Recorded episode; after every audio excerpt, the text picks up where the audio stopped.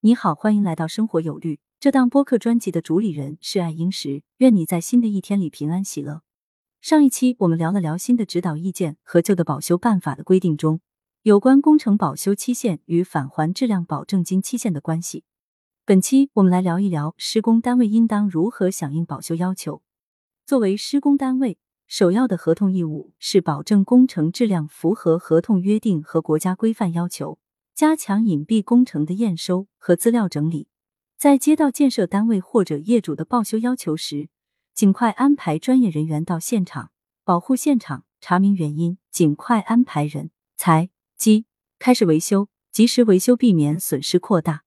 根据查明的原因，判断导致质量问题出现的责任方，并要求责任方承担维修费用。无论报修的问题是否为施工单位的施工质量所导致的。施工单位都应当第一时间响应保修要求。实践中还有一种错误的认识，就是认为在保修期内出现的质量问题，责任方都是施工单位，保修费用一律由施工单位承担。保修办法第十三条规定，保修费用由质量缺陷的责任方承担。无论是指导意见还是保修办法，都有一个前提条件，在正常使用条件下。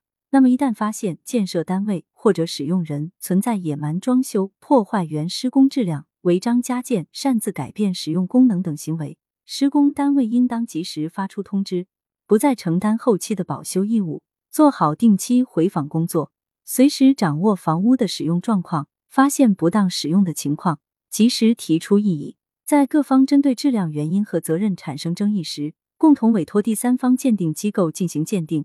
或起诉人民法院，或依据合同约定提起仲裁。施工单位也应当保管好完整的竣工验收资料，确保竣工资料与竣工的工程实际情况一致。一旦发现原来的隐蔽部分已经被后期的非正常使用行为所破坏，则可以通过资料举证方式证明不应当由施工单位承担保修费用。实践中，有些施工单位工程资料制作与实际施工是两码事，资料闭门造车。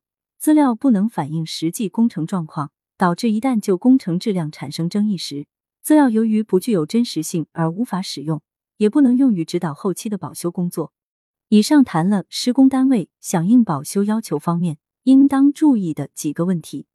谢谢你的收听，如果觉得有价值，请推荐给你身边的人。如果有想法和建议，可以在评论区留言，关注订阅不迷路。下期我们接着聊一聊。